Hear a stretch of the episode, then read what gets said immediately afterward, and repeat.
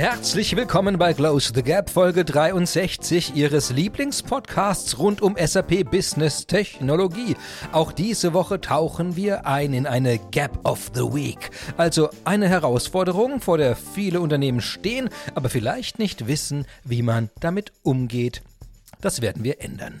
Mein Name ist Dr. Christian Michel, SAP Technology Evangelist und unser heutiges Thema ist mit ABAP in die Zukunft. ABAP Cloud worum es geht. Das Jahr 1983 war ein wildes Jahr. Zum Beispiel stellte das ARPANET, das frühe Internet, auf das heute überall verwendete TCP-IP-Protokoll um und wurde damit offen und skalierbar. Der Rest ist Internetgeschichte. Na, wem das zu nerdig ist, im Jahr 1983 wurden auch viele, viele Superstars geboren. Henry Cavill, Emily Blunt, Andrew Garfield, Mila Kunis, Amy Winehouse, Chris Hemsworth, also Superman, Mary Poppins, Spider-Man, Thor und so viele andere Superheldinnen. Ja, und im Jahr 1983 wurde auch ein anderer Superstar geboren, nämlich ABAP. Die von SAP entwickelte Programmiersprache. Also ungefähr, naja, etwa wie Java, C++, Python und so weiter, aber ein bisschen jünger als C++ und ein bisschen älter als Java. Seit 1990 basieren fast alle Module des weltweit erfolgreichen SAP Enterprise Resource Planning auf ABAP. Also nicht nur wurden Module Module dieser Lösungen in ABAP entwickelt. Nein, auch die Erweiterungen und individuellen Anpassungen wurden mit ABAP umgesetzt. Also wenn Sie heute in irgendeinem größeren Unternehmen arbeiten und Sie selbst oder jemand anderer für Sie ein IT-System verwendet oder wenn Sie in der Mittagspause kurz im Laden Ihres Vertrauens etwas einkaufen oder online etwas bestellen, dann können Sie fast sicher sein, dass irgendwo ABAP ausgeführt wird. ABAP ist also Ihr Freund. Aber Freunde verändern sich. Freunde ziehen um. Freunde suchen sich neue Freunde. Ist ABAP im Jahr 2023 noch mein Freund? Naja. Also, was ist die Zukunft von ABAP? Darüber sollte ich unbedingt mit ExpertInnen sprechen und die rufe ich jetzt einfach mal an. Ja, herzlich willkommen Jens Weiler und Felix Träger. Ja, hallo. Hi. Ähm, schön da zu sein. Wunderbar. Ähm, ja, ich bin der Jens, ähm, bin in der ABAP-Plattform tätig als Lead-Architekt für ABAP Cloud und ja, freue mich auf einen regen Austausch zu dem Thema, beziehungsweise habe einiges an Infos dabei. Wunderbar, vielen Dank. Und Felix, mit, ja, wer bist du? Ich bin Felix Träger. Ich arbeite auch in der ABAP-Plattform, allerdings nicht als Entwickler, sondern als User Assistance Developer. Das ist unser Begriff für, man kennt das vielleicht als Technical Writer, technischer Redakteur. Ähm, ich schreibe die Dokumentation zu den ganzen Sachen, die die Entwickler da so machen, dass das auch am Ende der Leitung irgendjemand versteht und äh, das hauptsächlich für den Bereich Integration and Connectivity, also wie verbinde ich Systeme miteinander oder wie kann ich Services aufrufen in den Systemen, aber auch ähm, helfe ich immer mal wieder aus, bei den Core Data Services zum Beispiel. Ähm, ich denke, da werden wir auch noch drüber reden im Zuge dieses Podcasts. Ich freue mich drauf. Alles super, vielen Dank. Das heißt, Jens äh, bietet die Bausteine an und du versuchst dann zu kommunizieren in die, in die Welt sozusagen. Aber es macht ihr ja beide. Deswegen freue ich mich sehr, dass ihr da seid und eben über das, äh, möchte ich sagen, omnipräsente Thema ABAP in der SAP-Welt zumindest omnipräsent zu sprechen. Und deswegen, jetzt habe ich diese vier Buchstaben schon ganz oft benutzt, äh, darf aber gar nicht voraussetzen, dass jeder eigentlich weiß, was ABAP genau ist. Ich vermute, die meisten, die auf diese Folge geklickt haben, ahnen das schon. Aber jetzt mal von Experten zu hören, was aus eurer Sicht ist ABAP? Ja, gute Frage. Nein, ähm, ABAP ist unsere SAP-Programmiersprache, mit dem wir letztendlich auch das, denke ich, sehr, sehr bekannte und berühmte R3 ja erschaffen haben auf dem das ganze R3 auch basiert und auch somit der Herz und der Kern des SAP-Erfolges in, in weltweit. Ähm, die Programmiersprache, mit dem wir es ermöglicht haben, eigentlich, dass die Menschen oder die Entwickler oder auch, auch ja, Berater oder etc., die das Business verstehen, es geschafft können, das in Programmierung übersetzen. Also es ist wirklich eine Sprache, um Business-Anwendungen zu bauen und ist dementsprechend auch entstanden und insbesondere in diesem Fokus auch weiterentwickelt worden. Und ich glaube, bei weiterentwickelt ist, ist es auch der wirklich relevante und wichtige Satz, dass das ja seit einer sehr, sehr langen Zeit. Der ABAP R3 ist jetzt auch nicht mehr das jüngste, nennen wir es mal so. da gab es ein bisschen was Neues zwischendrin. Und der ABAP wurde natürlich auch weiterentwickelt, hat sich dann von einer rein funktionalen Programmiersprache dann ja in die 2000er-Wende Richtung OO orientiert und hat damit auch in eine echte 4GL-Programmiersprache sich äh, entwickelt, volle OO-Unterstützung. Und jetzt war natürlich auch ein wichtiger Moment, in diesem ganzen Prozess den ABAP auch so weit zu erweitern, dass man hier mit eine moderne Sprache hat, mit der man eben auch in der Cloud oder Cloud Ready, wie wir es so schön nennen, äh, entwickeln können. Kommen wir später wahrscheinlich nochmal dazu, warum ich jetzt explizit Cloud Ready sage. Will ich nicht gleich spoilern. Ähm, in dem Sinne, dass der ABAP jetzt eben auch Anwendungen bauen kann, die wirklich in der Cloud voll lauffähig sind und eben auch die Cloud-Qualitäten erfüllen. Sehr gut. Also wir werden heute nicht abtauchen in die äh, schon von dir jetzt angedeuteten Details, so was Unterschiede zwischen funktionalen und objektorientierten Programmiersprachen und was eigentlich vierte Generation, dritte, zweite und null, was auch immer Generation Programmiersprachen unterscheidet. Auf jeden Fall, äh, ich glaube, also ABAP kann eigentlich alles Moderne. also, ich würde es mal so zusammenfassend und hoffen, dass wir das alles so durchgehen lassen.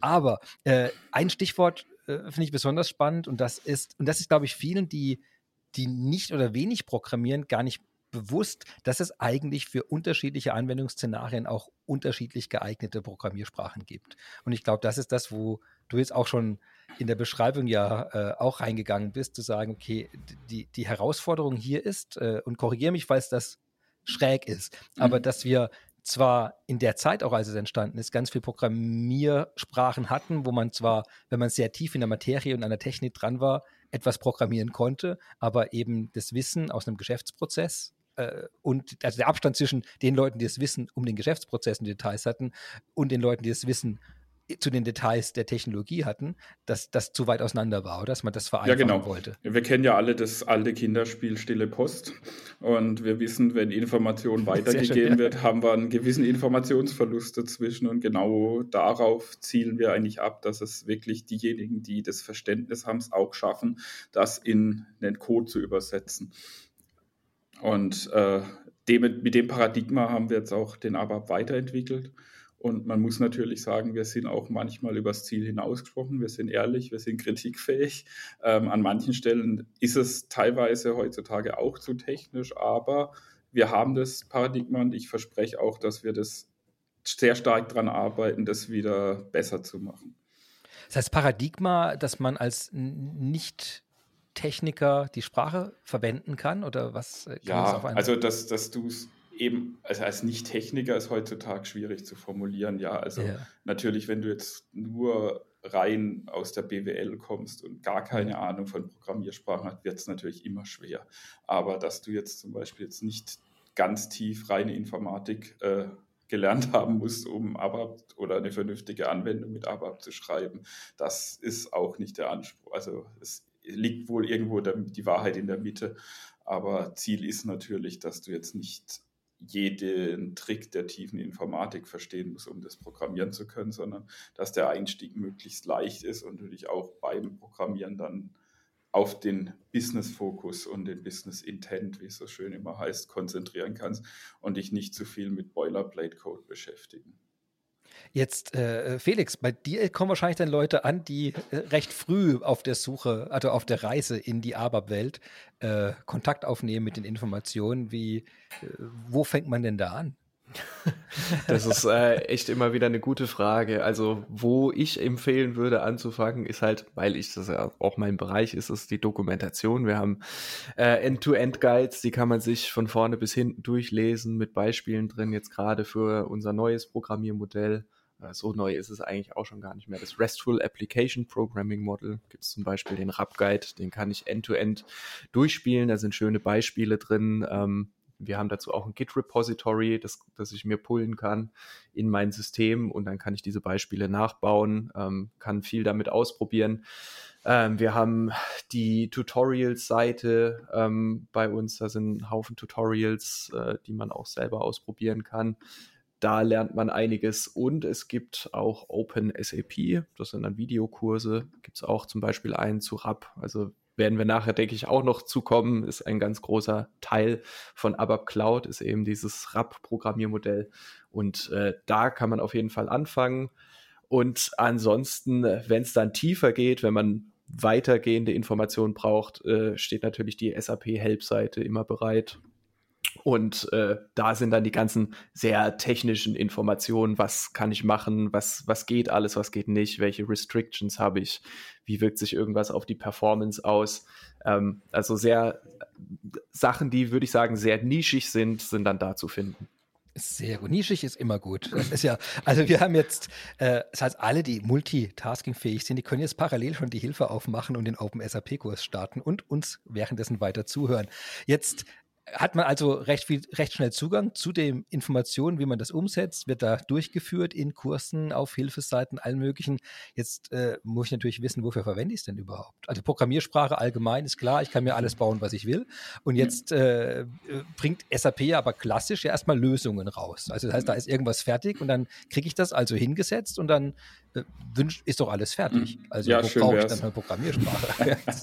nee, also grundsätzlich ähm, zwei Dinge. Also erstmal deine Frage eingehen und dann würde ich kurz nochmal zum, zum ABAP und ABAP Cloud vielleicht ja. ausholen, um da ein bisschen Begrifflichkeiten zu klären, weil sonst haben vielleicht auch einige Zuhörer Fragezeichen über dem Kopf. Mhm. Ähm, also grundsätzlich natürlich, du kriegst dein ERP oder dein SAP-Programm. Im meisten Fall ist es ja ein S4 heutzutage.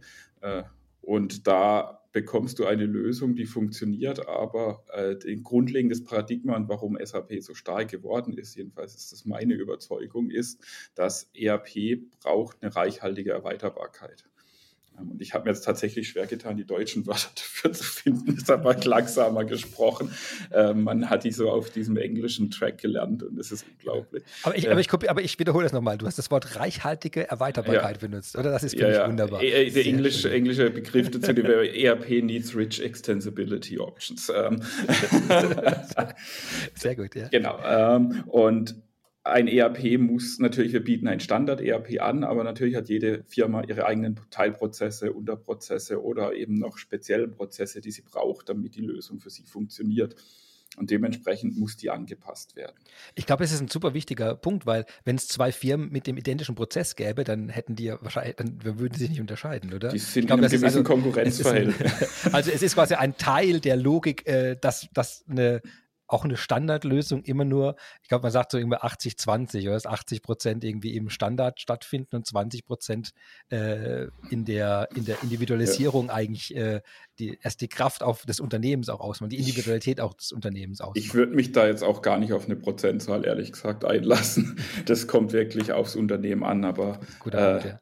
Dementsprechend äh, braucht man eine Erweiterbarkeit und ich würde jetzt auch ganz kurz nochmal das, das eingrenzen. Natürlich äh, gerade heutzutage sehr viel im Gespräch die klassischen No-Code-Toolings oder auch Key-User-Toolings.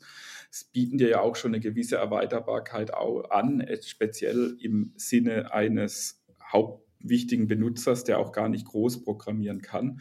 Die sind aber alle haben eine gewisse Limitation. Das heißt, natürlich kann man damit auch gewisse Anpassungen erschlagen, aber jedenfalls so ist unsere Erfahrung, die durchaus breit mit sehr, sehr vielen Kunden, großen, mittleren, kleineren, gelernt haben, ohne eine, äh, ein Maß an Entwicklererweiterbarkeit funktioniert es einfach nicht. Ich glaube, das ist auch so ein, so ein Punkt. Ich meine, ein Low-Code-Tool funktioniert deshalb mit zu wenig Code, weil es schon viele Dinge voraussetzen kann, oder? Dass mhm. Dinge schon ungefähr so laufen würden. Und das ist ja genau der Punkt, ab einer gewissen Individualität bei der Umsetzung ist es immer außerhalb von der Low-Code-Logik, weil du sagst, okay, es, eben weil es noch keiner gemacht hat, machen wir das gerade und damit ist es eigentlich auch ab einem gewissen Punkt außerhalb von dem, exakt. was ein Low-Code-Tool abdecken kann. Und dazu, genau, exakt. Und dazu muss man eben auch sagen, der Hauptteil oder ein sehr, sehr, sehr großer Teil vom S4 oder der auch fast alles von S4 ist halt weiterhin ABAP. Das ist auch vielleicht eine wichtige Information. Mhm. Das ist basiert auf ABAP, das Herzstück davon basiert auf ABAP. Es gibt Anwendungen, die auch in der BTP geschrieben sind, die zu S4 gehören, die dann teilweise auch wieder in ABAP mit dem sogenannten Steampunk geschrieben wurden, aber die auch mit CAP, mit Node.js oder sonst was geschrieben wurden, äh, was eben die BTP anbietet. Aber das Herzstück, und das ist ein sehr, sehr großer Teil davon, ist weiterhin ABAP. Und das bedeutet natürlich, wenn du direkt da drin erweitern willst, insbesondere den Vorteil zum Beispiel ausnutzen, dass du im Prozess erweiterst. Also Beispiel, wenn deine Sales Order verbucht wird, äh, oder wenn halt gerade etwas passiert, dann kannst du das mit der Erweiterbarkeit machen. Und das, das ist auch eine Stärke, die wir ausspielen und eben auch anbieten und äh, die auch natürlich, äh, für die ein großer Bedarf existiert. Und das, das mal eben aus Einleiten, dass das, das eine unglaubliche Relevanz weiterhin hat in diesem Businessbereich. Äh, insbesondere natürlich, klar, äh, wenn du ein S4 hast, äh, ist da aber absolut relevant für dich und auch weiterhin relevant. Und damit ich jetzt nochmal zu den Begrifflichkeiten zurückkomme, natürlich gibt es jetzt seit geraumer Zeit das S4 HANA in der Cloud als Cloud Edition. Äh, vorher war ja S4 HANA On-Premise, jetzt S4 HANA Public Cloud, S4 HANA Private Cloud Edition. Dann seit 2018 haben wir das äh, mit dem fürchterlich langen Produktnamen äh, Sub Business Technology Plattform ABAP Environment im Angebot. Der Kürzel und unser Projektname ist das Steampunk. Der ist mittlerweile sehr, sehr weit bekannt außerhalb, ähm, wo wir eben den reinen ABAP-Stack anbieten, um eben ABAP auch in der Cloud zu programmieren. So, in dieser Evolution, in diesem Prozess haben wir natürlich diesen klassischen ABAP, der aus R3 kam, damals schon weiterentwickelt und jetzt auch Richtung Cloud weiterentwickelt, beziehungsweise eben so viele modernere Feature verpasst, dass du eine Entwicklungsumgebung hast, mit der du Business-Anwendungen in der Qualität entwickeln kannst, dass sie ich nenne es mal Enterprise Grade, also, also so gehärtete äh, Business-Anwendungen bauen kannst, auf die du dich verlassen kannst. Und die eben auch in der Cloud-Betreiber sind. Wenn ich jetzt die ganze Zeit von Cloud rede, meine ich damit äh, ein, eines der klassischen Beispiele, die wir immer hochbringen, das klassische R3 und ABAP basierte auf Reports und absolut äh, Sub-GUI mit ähm, Anwendungen, die den State der Anwendung immer auf dem Applikationsserver gehalten haben. Moderne Anwendungen, die du jetzt im Browser hast äh, oder auch auf dem Handy oder sonst was, die haben weniger, die, die arbeiten alle stateless. Und genau das bieten wir eben jetzt mit unserem Entwicklungsmodell und Programmiermodellen an, dass du solche Anwendungen bauen kannst, ohne dass du jetzt Stress hast mit zu viel Boilerplate-Code oder Stress im Sinne, dass die dass du dich mit zu vielen technischen Details der Cloud auseinandersetzen musst. Damit als Beispiel äh, Kubernetes oder Containerisierung und wie deploy ich die ab etc. pp. Das nehmen wir dir alles im ABAP ab und bieten dir eben die Möglichkeit, dann das trotzdem voll in der Cloud zu betreiben, beziehungsweise dann in deinem, auch in deinem S4 in der Cloud zu benutzen. Jetzt überlege ich. Es, es sind jetzt mehrere Dinge, die ich jetzt versuche, ein bisschen auseinander ja. zu. Äh, auseinanderklamüsern, ist das ein Wort? Irgendwas gibt es da. Naja, ja, es gibt was. also Nummer eins, es gibt mehrere Möglichkeiten, ABAP-Code zu betreiben, sozusagen. Oder du hast das einmal in der On-Premises-Umgebung, also im, im, im klassischen System, Betriebsumfeld. Dann gibt es eins in der Cloud. Mhm. Das ist eben diese mit dem äh, kurzen eingängigen Namen SAP Business Information Plattform ABAP Runtime. Und dann Environment, aber sonst fast richtig. Ähm. Ah, Genau. Jetzt dachte ich, gebe ich mir Mühe. Okay, genau. Environment. genau. Ich sollte das ja eigentlich wissen, wie die Dinge heißen. Aber es ist schön, schön, schön. Ähm, und äh, genau, also sind das die beiden, also die ich wissen, also quasi eine On-Prem und ob die, die On-Prem betriebene könnte quasi auch in der dezidierten Cloud-Umgebung? Also letztendlich haben wir verschiedene Produkte, die auf ABAP basieren. Ja. So, und das ist einerseits das S4, wo es heutzutage gibt. Äh, früher gab es noch andere, aber ähm, jetzt die heutzutage noch im Angebot sind, fokussieren wir uns darauf. Ja. Das ist das S4 HANA On-Premise, das auf ABAP basiert. Und darin kannst du natürlich auch aber weiterhin programmieren, um entweder deine Businessprozesse zu erweitern oder eben auch eigene Anwendungen daneben zu stellen. Und da drin habe ich immer die Möglichkeit auch, äh, da ist schon alles da, da brauche ich keine zweite Plattform dafür. Nö, alles drin, okay. all, all's ready and set.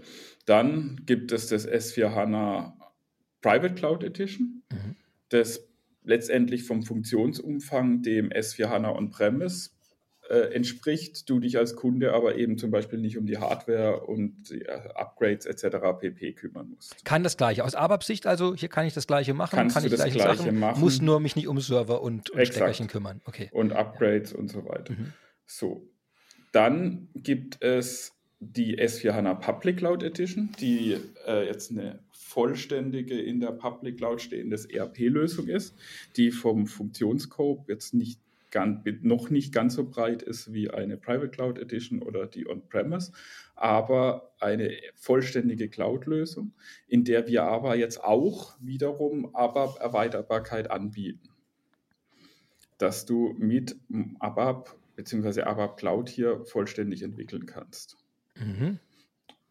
Und dann nebendran gibt es noch in der BTP dieses äh, ABAP Environment, äh, auch Steampunk, das jetzt nicht den S4-Stack sozusagen dabei hat, also sprich Sales Order als Beispiel, Purchase Order oder Produkt, sondern nur den Technologie-Stack dir zur Verfügung stellt, wo du eine, dann deine eigene Anwendung drauf bauen kannst, aber eben nicht die Business-Prozesse von einem S4 und einem ERP dabei hast. Vergleichbar, ich mache es ungern, aber es hilft tatsächlich vielen, ist es eigentlich mit den alten Produkten äh, NetWeaver. Also du hat, gab es ja auch den Subnet Weaver, mhm. den du dir installieren konntest. Das war der reine Technologie-Stack ohne das R3 obendran. Das, damit kannst du eben ja den BTP ABAP Environment, aka Steampunk, vergleichen. Wunderbar. Das heißt, wir haben, äh, also kurz gesagt, äh, sobald man irgendwie die große, große ERP äh, betreibenden Lösungen der SAP setzt, kommt immer irgendwie ABAP mit heute. Exakt. Egal, wo ich es mache. Ich habe ganz kurz gemacht. Genau, jetzt, ähm, Felix, bei dir, wie, also wenn, du, wenn ich das so höre, dann glaube ich, das ist eine erste Herausforderung bei dir, oder? Wahrscheinlich, wenn du in diesem ganzen, dann sagen wir, ja. also, also, die Leute kommen dann her und dann fragst du erstmal, welches ABAP? Nee, ist alles das gleiche ABAP, oder? Das ist schon mal wahrscheinlich wichtig festzuhalten. Jein, also, das ist ein wahrer Punkt, den du ansprichst. Äh, nehmen wir mal das Beispiel aus dem Alltag. Ein Entwickler kommt zu mir, sagt, hey, ich habe hier, also so läuft das im Prinzip ab, ich habe hier eine neue, einen neuen Service gebaut, eine neue App, neue API, was auch immer. Können wir das bitte dokumentieren? Ja, klar können wir das machen, müssen wir sogar. ähm, meine erste Frage ist immer, für was ist diese API denn freigegeben? Haben wir die in der Cloud? Haben wir die on-premise? Haben wir die in der BTP? Für was ist es denn? Dann sagen die meistens, hm, ja, eigentlich alles. Äh, und dann geht es los. eigentlich ist, es eigentlich ist immer schön, genau. Für dich, das dokumentieren muss, genau so. Genau, genau. Ja. genau. Eigen, dann, eigentlich äh, irgendwie näherungsweise überall. Dann das war das so, ja. früher so, dass es in On-Premise nicht so funktioniert hat wie in der Cloud, weil da gab es bestimmte Sachen, die einfach anders funktionieren, andere Regeln. Und das mit ABAP Cloud wird das jetzt alles gleich.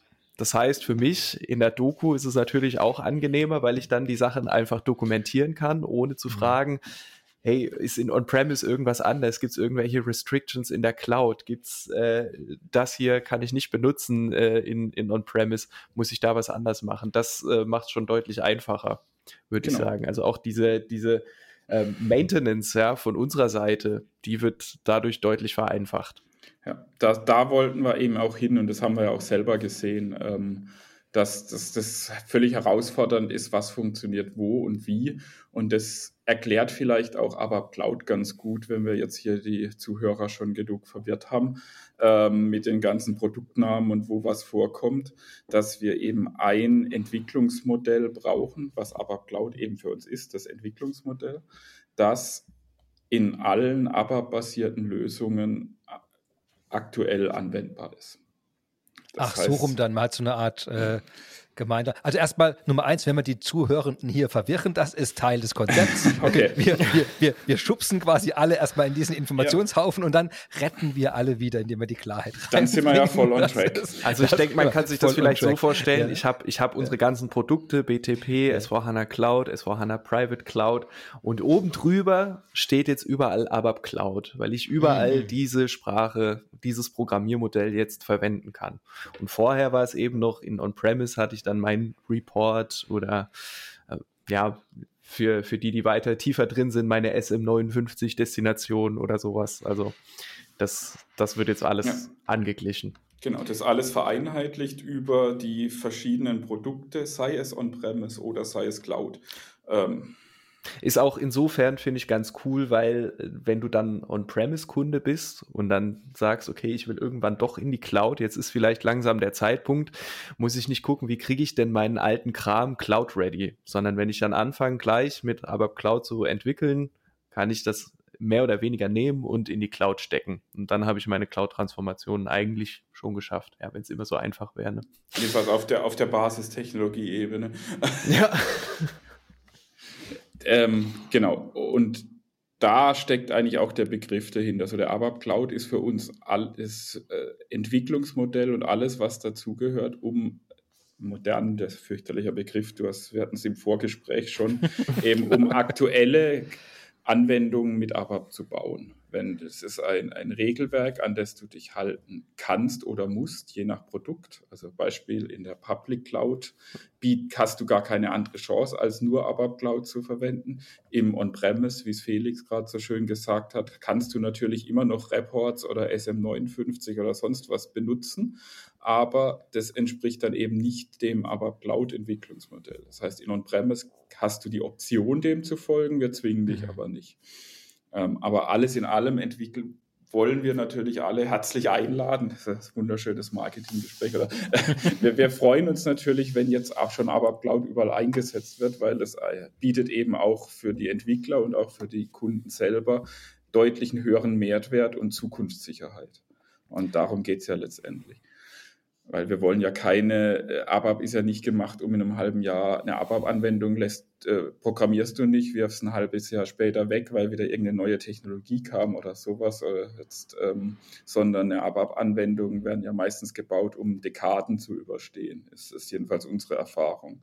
Ähm, das, und diesem Qualitätskriterium wollen wir natürlich auch entsprechen. Das heißt, äh, die sollen ja auch eine Weile laufen, ohne dass dauerndes Reinvest nötig ist. Und wir gehen ja alle davon aus, dass die Entwicklung hin zur Cloud von allen Sachen, dass die so weitergeht. Insofern glaube ich, das ist ein, ist ein extrem wichtiger Aspekt, dass wir, äh, dass wir sagen, okay, hier ist eine klare, hier ist ein klarer Rahmen. Wenn ihr euch innerhalb von dem bewegt, dann könnt ihr es auch, egal wo ihr es betreibt, auch weiter verwenden, Exakt. weiter au aufbauen darauf und, und vielleicht dann zu dem, zu dem Gegenstück dazu, nämlich zu diesem ganzen Migrationsthema, weil äh, es ist ja quasi, wenn man das nicht gemacht hat, oder dann hat man ja Dinge getan im Code, die man in der Cloud nicht mehr darf. Aber man, was, wollen wir da kurz äh, drüber sprechen? Also, was, mhm. was sind denn so Dinge, die ich so in einem alten System, sage ich mal, machen durfte, die man in einem neuen nicht mehr machen würde? Alles. SAP GUI aufmachen. Ja, also der SAP GUI ist ein gutes Beispiel. Es ist ein vollständiges Stateful-Programmiermodell, wie schon vorhin angesprochen. Das funktioniert in der Cloud nicht mehr. Da braucht man die Flexibilität von Stateless-Applikationen, die auf bei jedem Request eigentlich einen anderen App-Server aufrufen können. Einfach aus den Regeln der Skalierbarkeit zum Beispiel oder auch Verfügbarkeit. Ähm, dann Klassiker im ABAP, was den ABAP unter anderem ja natürlich auch stark gemacht hat, ist, dass der Code der SAP vollständig offen für dich liegt. Du siehst ja jede Codezeile, mhm. die in ABAP geschrieben wurde von SAP und hast im klassischen ABAP dort auch eigentlich jede Zeile ändern können oder überschreiben oder dein Code irgendwas zwischen rein frickeln, nenne ich es mal. Das war jetzt vielleicht auch despektierlich, aber du hast ja alle Möglichkeiten gehabt, deinen, den Prozess anzupassen. Ich glaube, das kann man aber gar nicht, gar nicht äh, sichtbar genug machen, dass das tatsächlich möglich war, oder? Dass, mhm. äh, dass man wirklich in die Applikation reingeschrieben hat. Ich glaube, das ist ein total wichtiger Punkt, weil das äh, eine gewisse Art der Abhängigkeit quasi, wenn wir plötzlich den Code da drin ändern, dann, ja. dann, dann, dann fliegt die Maschine auseinander. Sozusagen. Genau, das, ist, das, das war ja die Challenge an der Sache ist ja eigentlich, boah, geiles Feature, Hammer, da hacke ich schnell was rein, geht, ja. zack, mein Ding läuft. So, jetzt kommt das nächste Upgrade äh, und überschreibt es, Mist, mein Ding funktioniert nicht mehr, warum? Ähm, oder der Upgrade läuft nicht oder sonst was. Das, das waren halt die Challenge, also Freiheit versus äh, Upgradability, nenne ich es mal. Ja. Äh, das, das kollidiert hier. Und wenn wir jetzt an die Cloud denken als Beispiel, ist es natürlich nicht denkbar, wenn wir als SAP, als Anbieter einer Public Cloud, Zehntausende von Systemen upgraden müssen zum gleichen Zeitpunkt, ähm, dass du da irgendwie individuell auf jede Änderung, die im Code modifiziert wurde, eingehen kannst, Upgrades mhm. stehen bleiben etc. Das funktioniert nicht mehr. Das heißt, da mussten wir ein Regelwerk entwerfen, was du noch darfst und was du nicht darfst. Und diese Modifikationen sind natürlich der Klassiker schlechthin, das leider nicht mehr funktioniert oder auch zum Glück, je nachdem, auf welcher Seite man ist. Ähm, also, ist, ist, ein, ist ein Zielkonflikt, oder? Genau die ja. eine, die eine sagt maximale Freiheit und, äh, und die anderen natürlich sagen, aber wir wollen ja die Stabilität und Verlässlichkeit genau. und äh, äh, Upgradability, keine Ahnung, was ein deutsches ja, Wort dafür ist. ja, irgendwann hört es auf. Und aber das, ja genau, also das heißt, das ist quasi, manche, manche beweinen das, aber rein strategisch aus Unternehmenssicht ja. ist das eine sehr gute Entwicklung, dass man diese Türen, äh, genau. äh, Türen langsam schließt. Wenn man als Entwickler ja. unterwegs ist, will man, hat man natürlich gern die Freiheiten und die Anarchieflagge, aber gerade wenn man im Businessumfeld ist, äh, hat man da Challenges und wir sehen es ja an sehr, sehr vielen Kundenprojekten ähm, dass das schon immer ein Problem war oder wenn man zum Beispiel der DSAG zuhört, ähm, die, die, die Upgrade-Projekte sind immens, die die stemmen müssen. Da bereiten sich ja Kunde Jahr, ein Jahr oder mehr darauf vor, ein Upgrade zu machen, beziehungsweise manche haben Schwierigkeiten überhaupt noch abzugraden und fangen jetzt wieder eben Green, die holen sich jetzt ein neueres System und fangen dort an, das neu zu entwickeln mit neuen Regeln, die eben nicht mehr so viel Freiheiten sind, weil sie gar nicht mehr hochkommen.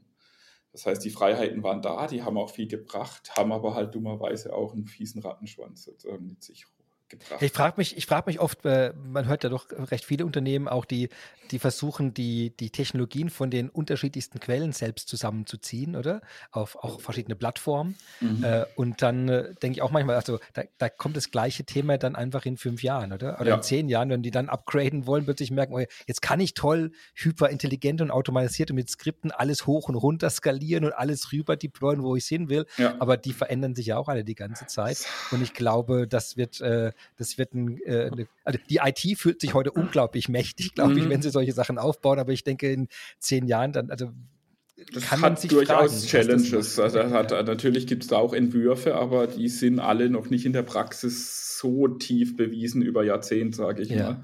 Das heißt, da wird auch noch einiges an Spaß kommen und aber auch, denke viel Technologien, die das überbrücken oder unterstützen sollen. Aber grundsätzlich wollen wir eben hier den, den, den sicheren Hafen anbieten, nenne ich es mal, dass wir dir jetzt eben mit aber Cloud hier das anbieten, dass du so programmieren kannst, dass sowas gar nicht mehr passiert.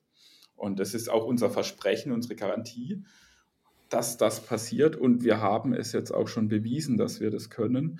Nämlich, das, das hat ja mit Steampunk angefangen damals. Es war auch sozusagen, nennen wir es Versuchsballon, ist schwierig. Aber es war unser erster Versuch auch zu beweisen, dass wir es können, dass ein Kunde oder ein Entwickler eben aber programmiert, darauf eine An auf einem Stack die Anwendung komplett betreibt und wir unten drunter den Kernel und die aber Basistechnologie austauschen, upgraden können, ohne dass die Anwendung beeinflusst wird. Sprich, die Anwendung läuft einfach weiter, egal ob Upgrade war oder nicht. Und das war unser Ziel, das haben wir erreicht.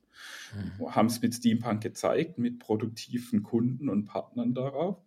Und daraus haben wir dann eben auch den Schluss gemacht, zusammen mit S4, dass dieses Konzept auch für S4 HANA Public Cloud zum Beispiel funktioniert und haben eben dort das eingeführt, dass du eben jetzt auch in Public Cloud seit dem letztjährigen August, mit dem Release 2208, auch in der Public Cloud eben Developer Extensibility, also ABAP Cloud entwickeln kannst.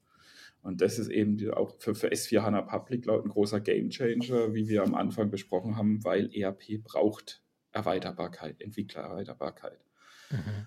Und das war auch der große Schritt für ABAP Cloud letztendlich, weil natürlich ist der Hauptteil unserer Kunden auf einem S4 oder halt eben auf einfach einem ERP unterwegs. So. Und dann war der logische Schritt eben auch dieses Modell auch für On-Premise Private Cloud anzubieten, weil natürlich die Kunden sich auch diese Upgrade Stability zum Beispiel als Qualität wünschen und zukunftssichere Anwendung. Weil natürlich, wenn die Kunden das äh, selber machen müssen, ist es für uns aus SAP-Sicht natürlich jetzt nicht mehr so kritisch, dass wir drauf gucken müssen, dass wir den Upgrade durchkriegen. Aber andererseits, der Kunde wünscht sich natürlich auch, dass die Kosten dafür A niedrig sind, B, dass es funktioniert und C, dass er eben möglichst schnell Innovationen von uns konsumieren kann. Und eben mit diesem ABAP Cloud Entwicklungsmodell können wir das anbieten, dass der Kunde seine Anwendung hat und sicher sein Stack unten drunter upgraden kann. Oder eben wir, wenn es in der Public Cloud ist. Ja, das sind so Aspekte, wo man jetzt am liebsten so ein Schaubild jetzt aufzeichnen würde, ja. was, was man eigentlich alles gemacht und ge gebaut hat, damit das geht. Und das ist ich wedel hier die ganze Zeit auch mit meinen Händen rum und versuche die Diagramme, die mir im Kopf rumschwirren, dazu äh, irgendwie bildlich dazu. Es funktioniert natürlich im Podcast nicht. Aber man muss es sich eben so vorstellen, dass wir hier eben eine Sprache anbieten, die aber eben dann auch eine gewisse Einschränkung zu den bisherigen Freiheiten hat, wie zum Beispiel, ich kann nicht mehr modifizieren oder ich muss eben zwangsweise auch nur freigegebene APIs benutzen. Das heißt, ich kann mir nicht einfach alle APIs raussuchen, sondern ich muss mir äh, diejenigen, die wir als SAP freigegeben haben, benutzen. Das ist eben auch ein großer Schritt in die ABAP Cloud, dass wir stabile Interfaces zwischen unserem Code und den Kunden haben. Und diese Interface garantieren wir als SAP stabil zu halten. Ähm, die kannst du nutzen. Da hat der Kunde eben dann die Garantie mit diesen Interfaces. Bin ich safe, da läuft meine Anwendung auch nach dem Upgrade weiter. Was sind Beispiele für nicht freigegebene, die Leute benutzen würden? Also einfach so allgemein, weil ich glaube, das ist gar nicht so leicht zu greifen. Datenbankzugriff würde ich da jetzt erstmal sagen, ja. oder? Ja, genau, also Tabellen zum Beispiel. Ein Select auf die Mara, was die Produkte in einem S4 oder einem ECC-System beinhaltet, die ganz, eine ganz berühmte Tabelle. Äh, oder VH01, äh, die Sales Order Transaktion, das ist nicht die Tabelle, Entschuldigung, das ist die Transaktion. Nein, also die bleiben wir bei der Mara, ähm, wo alle Produkte drin gepflegt werden. Ein klassischer Entwickler hat bisher immer ein Select auf die Mara gemacht und dann sein Zeug von dort aus weitergemacht. Heutzutage haben wir ja da, äh, Felix hat es schon erwähnt, die Core Data Services eingeführt, die letztendlich die Tabellen verschalen, also Sichten auf die Tabellen bilden damit auch freundlicherweise äh, deutlich bessere Benamungen der Tabellenfelder bieten. Also die für die alteingesessenen Ababler hier, ihr kennt die ganzen Krützelnamen, weil eben die Länge damals noch nicht gegeben war für die Felder.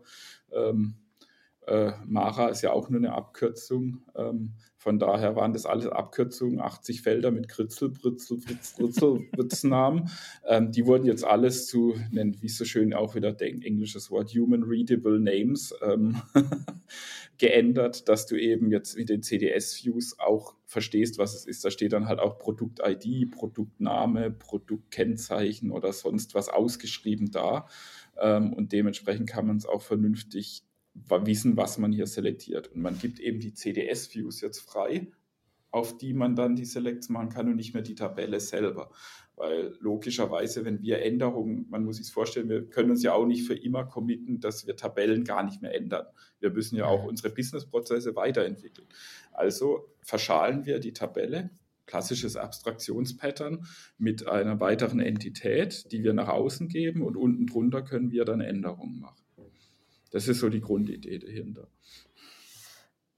Ich hoffe, das war jetzt nicht zu verwirrend.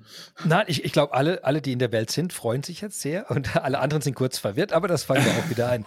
Also, also, zusammengefasst, also wir greifen einfach nicht mehr direkt, sondern virtuell auf Dinge zu, damit die, die, die, die echte Struktur drunter nicht äh, in der Programmierung oben an der Oberfläche quasi äh, berücksichtigt werden muss. Ja, also vielleicht kann man es auch so ja. zusammenfassen, dass einfach mehr unter der Haube passiert, wo ich als jetzt durchschnittlicher Entwickler nicht mehr drunter gucken muss.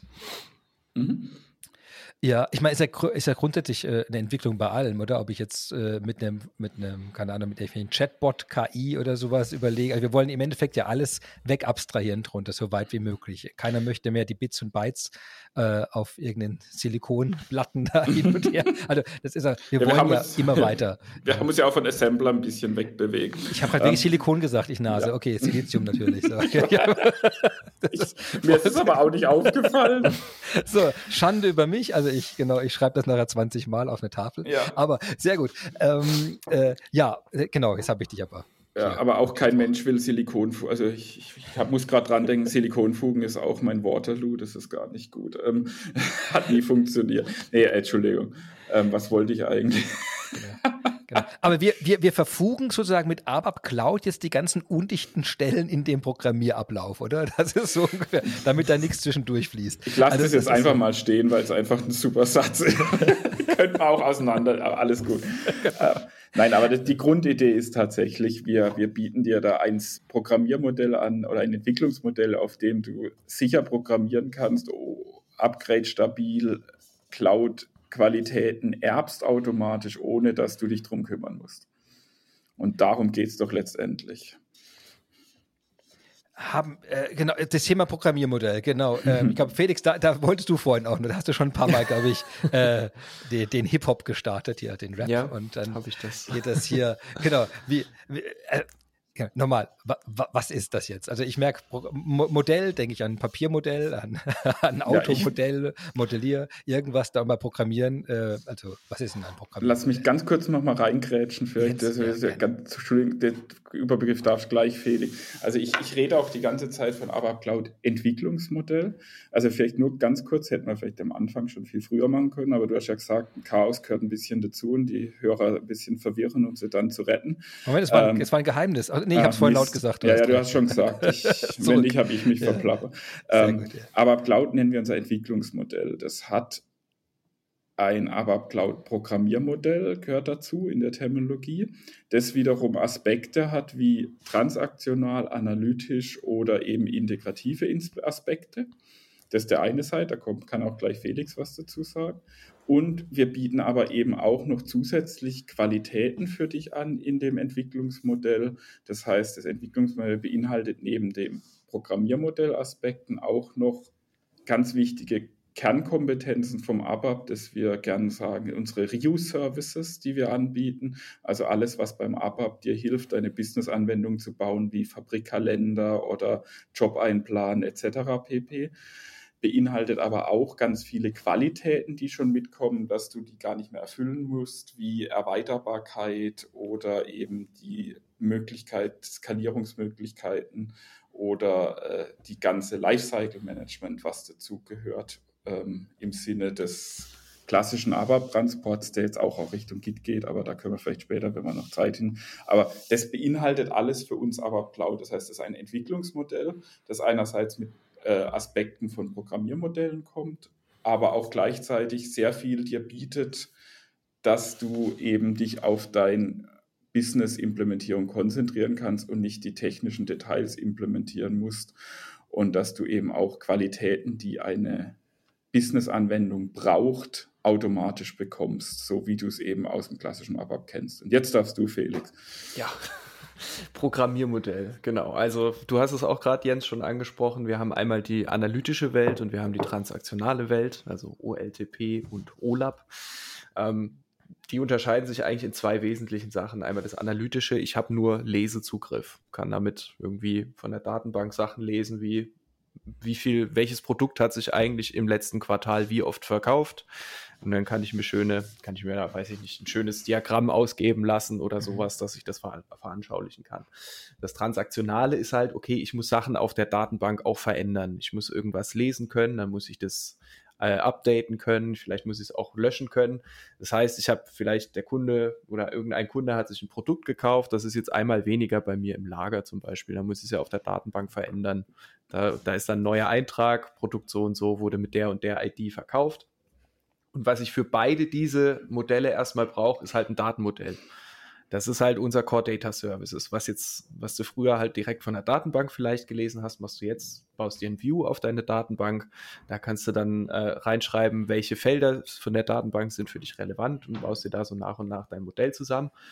Und obendrauf hast du dann verschiedene Entwicklungsentitäten. Das ist bei dem transaktionalen Modell so. Ähm, also das heißt bei uns RAP, Upper RESTful Application Programming Model, dass du auf deine ähm, CDS-Views oder View-Entities heißen sie jetzt, ähm, baust du dir erstmal ein Consumption View, das ist ein Projection View, du musst dir halt verschiedene ähm, Entitäten dann anlegen. Eine davon ist der Projection View, das ist der Consumption Layer, nennen wir das. Und der hat dann noch ein Behavior, du legst eine Behavior Definition an, dann macht der damit irgendwas und am Ende bringst du das eben mit zwei weiteren ähm, Entwicklungsobjekten Service Definition und Service Binding auf dein UI hoch. Das ist eigentlich so das Modell. Das heißt, ich lege mir verschiedene Sachen an, mit denen ich dann transaktional äh, mehr Anwendungen bauen kann. Und da gibt es auch noch ganz äh, viel mehr drumherum, was äh, Managed und Unmanaged Szenarien äh, angeht. Aber ich glaube, hm. das, das sprengt jetzt Königreich hier wahrscheinlich auch. Ich, ich versuche das, das, das ist auf so ein Alltagsbeispiel. Genau.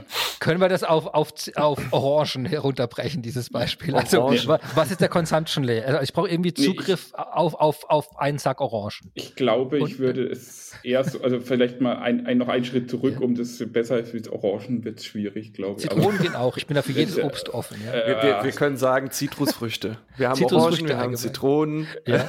Dann gibt es ein View, da hast du eine Datenbank, da stehen deine Zitrusfrüchte drin.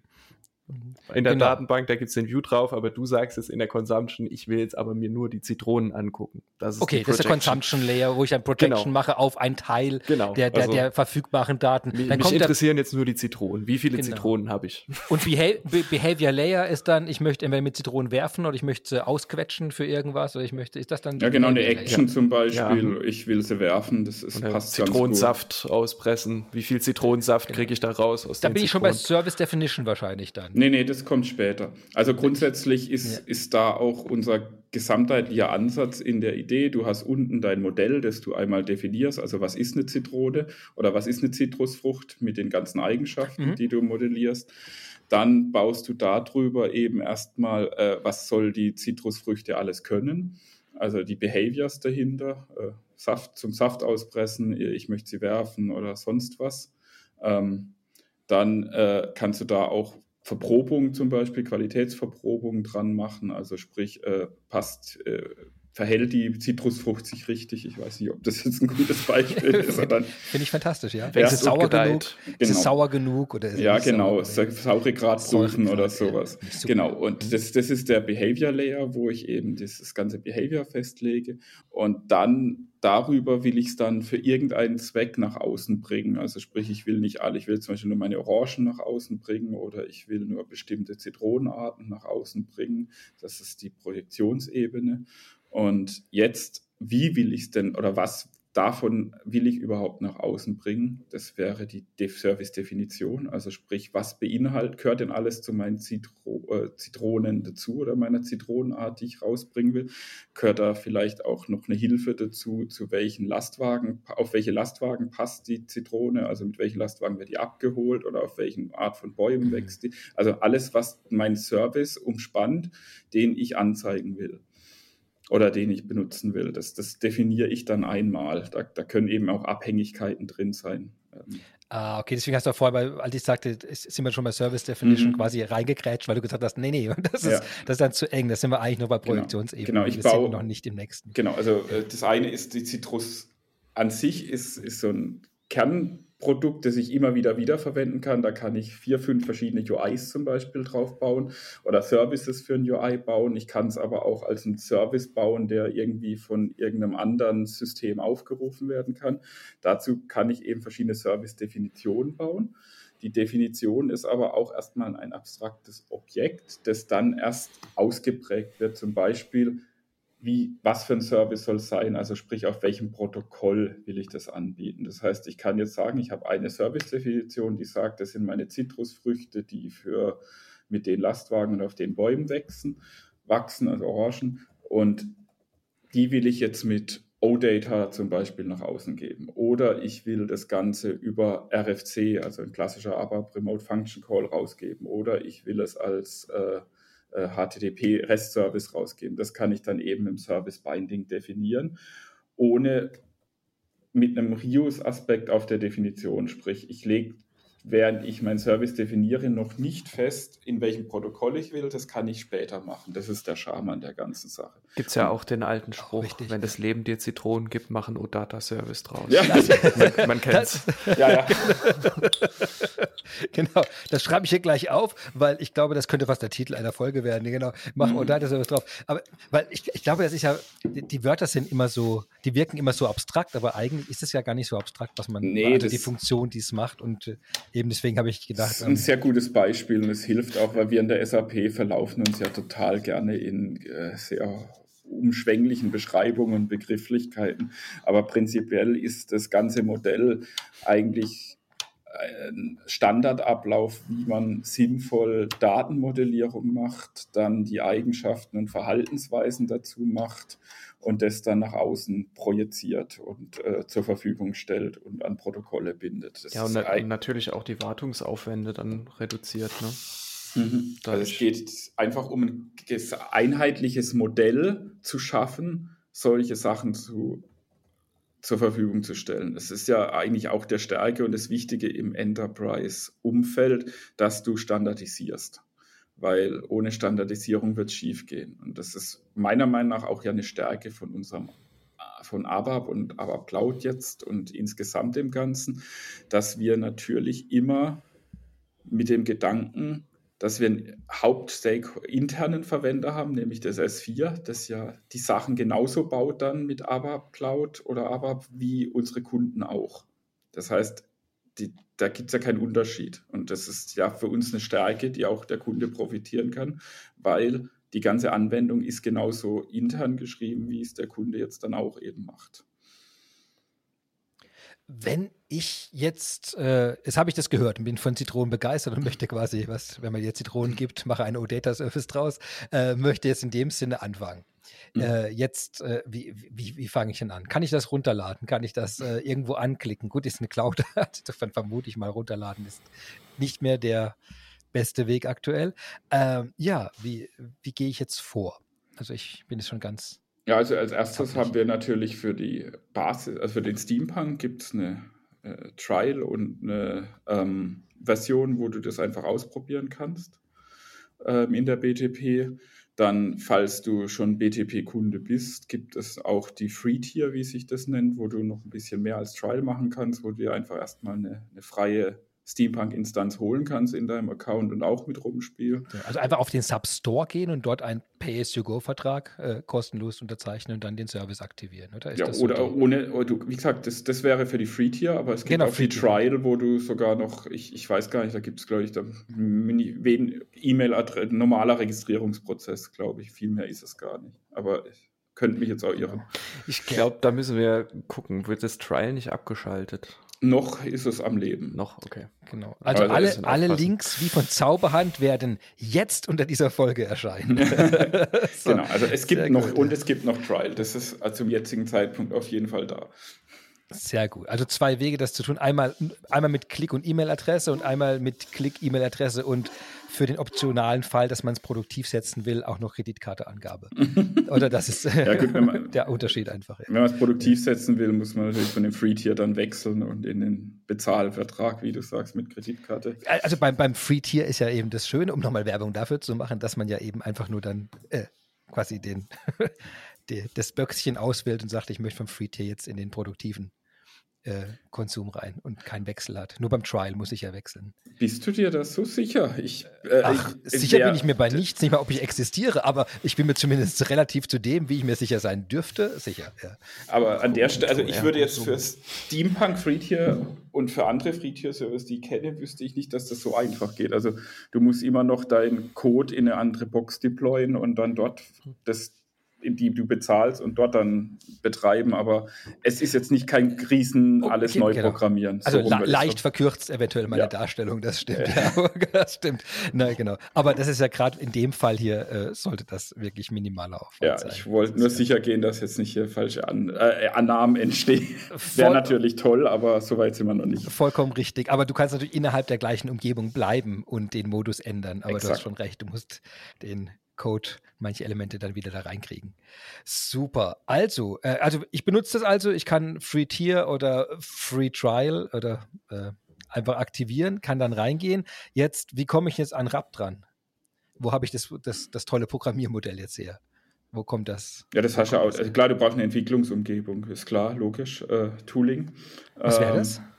Aber Development Tools in Eclipse, kurz ADT, wie wir es nennen. Mhm. Ähm, runterladbar, mag ich die URL bitte jetzt einblenden. Ähm, Hex, Hex. Ähm, und dementsprechend dann kannst du dich einfach auf dein Free-Tier oder Trial-Instanz konnektieren. Dafür gibt es, Felix hat es vorhin gesagt, dass wir etliche Tutorials und sowas online haben.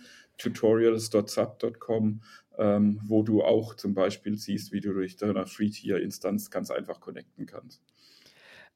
Ja, ja, genau. Äh, Felix, gib mal Orientierung nochmal. Also, genau. Also, äh, ich habe ja soweit verstanden, man würde trotzdem quasi lokal auf dem Rechner immer schreiben, aber ist dann verbunden immer mit der Cloud. Nicht Runtime, Cloud Environment, um das dann entsprechend auszuführen. Äh, wir, wir, wir würden typischerweise im Moment aber nicht in einer Cloud-Entwicklungsumgebung, wie es Business Application Studio oder sowas äh, machen. Nee, das läuft alles über ADT. Okay. Da kannst du dir ja. das alles anlegen.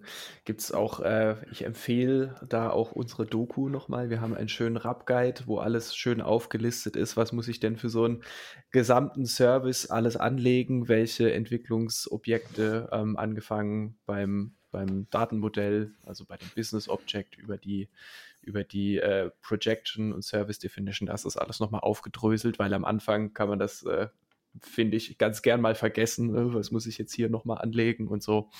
Ähm, das nimmt einen, finde ich, schon ganz gut an die Hand. Sehr cool. Ja, äh, aber da, und dann sind wir an dem Punkt schon durch. Dann muss ich irgendwie halt über, über die Schnittstelle zum, zum, äh, zum S4 irgendwo halt die Verbindung aufbauen, was ja auch kein Problem ist auf der Plattform. Und die, und dann kann ich loslegen, oder? Ja, genau. Das wäre der Side-by-Side-Approach sozusagen, wenn du jetzt mit dem Steampunk arbeitest, dass du eigentlich dann eben über ein OData-Service oder ein RFC oder welches Protokoll auch immer du dir die Daten zum Beispiel holst von, von einem S4-System, kannst aber natürlich auch eine vollständige Standalone-Anwendung bauen. Äh, es bleibt natürlich dir überlassen. Das ist einfach eine Technologieplattform und damit kannst du eine Anwendung bauen. Natürlich in vielen Fällen konnektiert sie sich äh, bei Kunden in, zu einem ERP-System, sei es ein On-Premise ein, oder ein Cloud-System. Ähm, vielleicht einmal noch kurz zurück zu dem, was Felix gesagt hat, was ihr gerade nochmal mit Tooling und serverseitig und sowas besprochen habt, auch, dass wir hier keine Missverständnisse aufkommen lassen. Also der ABAP und Steampunk zum Beispiel serverseitig in der Cloud oder auch äh, in einem S4 ist immer entwicklungsserverseitig. Das heißt, das ADT du arbeitest zwar im ADT lokal, aber alles, was du machst, ist, wie es ABAP schon immer war. Die Objekte, äh, Entwicklungsobjekte etc. werden immer auf dem Server oder auf deiner Instanz, auf deinem Tenant gespeichert. Nur dein Tooling ist lokal. Äh, Wäre wichtiger Hinweis, nicht, dass ja. da der Eindruck entsteht, ich genau. müsste alles bei mir lokal. Exakt, ich habe kein ABAP lokal laufen. Ja. Wichtiger Punkt. Äh, gibt, okay. ist da irgendwie eine ganz viele Tools sind ja heute in der Cloud. Ich weiß als, äh, aus meiner eigenen Entwicklerhistorie, dass man als Entwickler gar nicht immer ganz glücklich ist, wenn man immer nur Cloud-Tools hat, sondern manchmal hat man auch sehr gerne die lokalen, mhm. ganz vielen Gründen. Ist das der Grund, warum das auch lokal angeboten wird? Oder ist da, falls ihr da aus dem Nähkästchen sprechen dürft, ist da irgendwas in Mache, was in Richtung, macht das doch in der Cloud-Umgebung auch? Also das, unsere Strategie ist weiterhin nicht ADT. Ich möchte dazu sagen, ADT hatte letztes Jahr, bitte nicht erschießen, wenn ich daneben liege, sein zehnjähriges Bestehen gefeiert hat. Ähm, es war letzte, ich verliere ab und zu mittlerweile echt die Jahreszuordnung. Also war, du hast genickt, danke Felix. Ähm, ähm, vor zehn Jahren haben wir mit ADT öffentlich angefangen. Äh, da stand die erste Version zur Verfügung. Ähm, und wir haben kontinuierlich darauf gesetzt und da unsere Entwicklungskörper reingesetzt, um das eben zur Verfügung zu stellen. Das mhm. hat einen gewissen Reifegrad erstens erreicht und ähm, selbst heute sind noch sehr viele Kunden natürlich in der SAP GUI, weil sie natürlich auch geliebt ist und verwendbar ist, unterwegs. Das heißt, wir sind immer noch dabei, die Kunden Richtung ADT zu holen. Äh, da jetzt nochmal mit einem neuen Tooling anzufangen, wäre vielleicht auch nicht die erstens beste Idee. Und zweitens muss man auch sehen, äh, ist natürlich muss man schauen, aber wenn man jetzt zum Beispiel diese ganzen verschiedenen Cloud-Entwicklungen, Umgebungen, die es seither gab, mal aufzählt in den zehn Jahren, wenn wir da jedes mitgenommen hätten, hätten, wäre, glaube ich, die Verwirrung bei den ABAP-Kollegen außerhalb von der SAP noch größer, würde ich jetzt mal so behaupten. Ja, und das Stichwort Stabilität wieder, oder? Wo man ja. sagt, wir haben jetzt quasi, das eine ist, manche Sachen sind cool zum Rumspielen und die anderen Sachen sind vielleicht richtig für, für, für, für die echte äh, ja, Geschäftswelt. Also ja. einfach so, und, und wenn wir mit den Kunden reden, äh, reicht meistens die Aussage, wir sind tief glücklich, wenn wir sagen, wir setzen weiter auf 1 und ADT. Die mhm. wollen eigentlich nur die Zusicherung von uns, dass wir darauf setzen. Ähm, und nicht jetzt wieder äh, Ping-Pong spielen oder sonst was und hin und her switchen. Sehr cool. Jetzt äh, bin ich ja fast hier mit meinen. Also wir haben über, hm. äh, ich gucke mal kurz, worüber haben wir gesprochen? Wir haben über ABAP gesprochen, natürlich sowieso, wofür man es verwendet, was für Paradigmen es gibt, wo man anfangen kann, äh, was der Unterschied zu Low-Code-Tools ist und dem Fokus, den man hat, wie so eine Landschaft aussieht, welche Optionen es da gibt, äh, was so das äh, ja, Migration als Herausforderung, als äh, Möglichkeit angesprochen, dann die verschiedenen APIs und Stichschnitt stellen, die Programmiermodelle ähm, angeschaut, in, genau, aber Cloud-Entwicklungsmodell, alles mit analytische und transaktionale Modelle und wie man es jetzt benutzt mit dem Tooling und allem. Ja, jetzt ähm, ja, habe ich, hab ich Babam, also genau, ich, ich schaue gerade, ich habe ja auch gesagt, so Ziel, Ziellänge ist so eine Stunde und das sind wir jetzt nämlich schon, deswegen überlege ich, habe ich noch was Wichtiges vergessen? Äh, hätte ich was fragen sollen?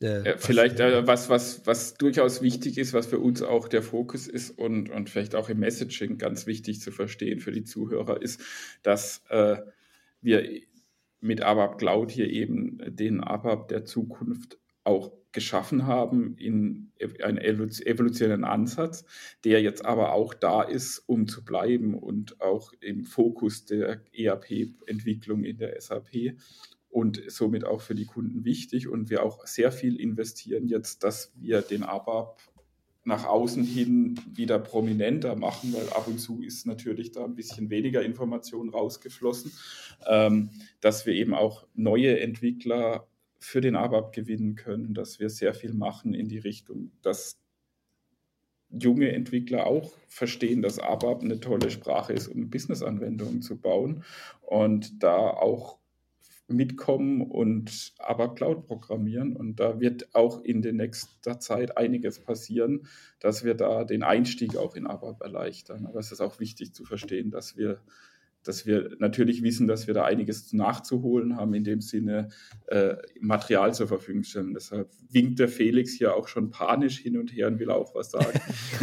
Nein, ich wollte nur noch ergänzen, jetzt ist natürlich dann auch ein guter Zeitpunkt einzusteigen, weil wir jetzt eben diesen Rahmen vorgeben. Ich finde, an denen ich jetzt, ich bin ja jetzt auch kein Entwickler in dem Sinne, finde ich äh, gut, dass man da sehr an die Hand genommen wird von so einem standardisierten Modell. Das macht einem, finde ich, den Einstieg auch immer ein bisschen leichter.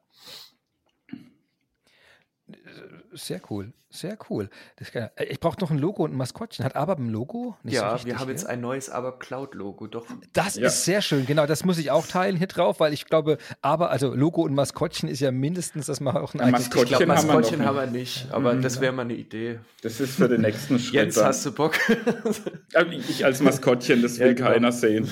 Aber wir lassen uns irgendwas Lustiges einfallen und ähm, ich fange jetzt auch nicht an, die ersten Assoziationen, die mir durch den Kopf gehen, das wäre schon Spoiler, lassen wir weg. Aber ich bin, wir sind auch sehr stolz und froh, dass wir jetzt erstmal ein Logo haben, weil der, Al der alte ABAP, sage ich jetzt, darf man, egal. Also der klassische ABAP hatte bisher kein Logo. Deshalb ist jetzt wichtig, auch das gehört heutzutage ja dazu. Und wir bringen jetzt, kommen im ABAP Cloud jetzt auch mit einem Logo. Wunderbar, das freut mich zu hören. Falls ihr mir das schon zukommen lasst, kann ich es ja auch hier wieder wie, wie durch Zauberhand erscheinen lassen. Mhm. Jetzt. So, also wunderbar. Äh, dann kämen wir schon zum äh, letzten äh, Teil, der heißt Famous Last Words. Also jetzt dürft ihr nochmal sprechen, worüber ihr wollt. Also falls ihr noch einen Auftritt habt, falls man euch irgendwo buchen kann, falls ihr einen Hackathon betreibt oder Umfragen startet, ein Beteiligungsprogramm, irgendwas oder in einem Chor singt und ein Lied vorsingen wollt, ihr dürft jetzt alles nochmal sagen, wonach ich nicht gefragt habe und was euch noch wichtig war. Dann, ähm, ja, Jens, möchtest du anfangen? Famous Last Words. Ähm, mir ist äh, wichtig, also mir ist der Kontakt zu Entwicklern, Kunden sehr, oder uns ist das sehr, sehr wichtig. Ähm, daher bitte kommt auf unsere Communities. Auch die können wir gern noch einblenden, vielleicht jetzt oder haben sie schon mal eingeblendet. Also SCN Community, die wir sehr stark betreuen und gucken, dass wir Feedback kriegen, dass wir hier äh, mit euch und Zuhörern in Kontakt kommen, um eben den ABAP Cloud auch weiterzuentwickeln, so dass er für euch benutzbar ist. Ähm, ist uns sehr wichtig. Ähm, ansonsten kann ich nur sagen, ABAP, äh, steht, äh, ABAP is the future. Wunderbar. Und Felix, ja, ich muss das jetzt sagen, lest die Doku. Wir haben, wir haben ganz, ganz viel Doku geschrieben über dieses äh, Thema, über dieses ABAP Cloud, kam ganz viel neue Dokumentation dazu. Die ist gut, äh, die nimmt einen viel an die Hand, aber wie jede Doku ist sie auch nicht perfekt und äh, deshalb lest sie und kommentiert. Es gibt auch eine schöne Kommentarfunktion und jeder, der da drin liest, hat das Potenzial, sie auch zu verbessern, indem er da kommentiert, was ihm da fehlt. Wunderbar. Zwei klare, klare Aufrufe in die Welt da draußen. Also, ja, mit den Worten, glaube ich, kann man kann man das abrunden. Und ich glaube, wir haben viel, viel Klarheit geschaffen in der, in der ABAP-Welt und darüber hinaus. Äh, war eine tolle Folge. Für mich ganz viel spannende Informationen drin und äh, auch der Ausblick zu sehen, wo, wo das alles hingeht. Das ist sehr schön. Äh, ja, ähm, ich hoffe, euch bald wieder hier zu hören und zu sehen und, ähm, und die Links hier drunter einfach Kontakt aufnehmen. Ich glaube, da wird sich niemand hier freuen uns, wenn da, wenn Ideen auch kommen und ja, eine wunderschöne Woche noch und Felix und Jens, herzlichen Dank, dass ihr heute bei Close the Gap dabei wart. Bis bald. Danke, bis dann. Danke, sehr gerne. Ciao. Ja, wir sind auch heute schon wieder am Ende dieser Folge. Wir haben die Zukunft mit ABAP in der Cloud kennengelernt. Einen ganz herzlichen Dank an meine fantastischen Gäste heute, an Jens Weiler, Lead Architect ABAP Cloud bei SAP und Felix Träger, User Assistance Developer und Technical Writer bei SAP. Es war mir wirklich eine große Freude und ich wünsche Ihnen eine wunderschöne Woche und danke, dass Sie bis hierher durchgehalten haben und freue mich aufs nächste Mal. Ihr Christian Michel. you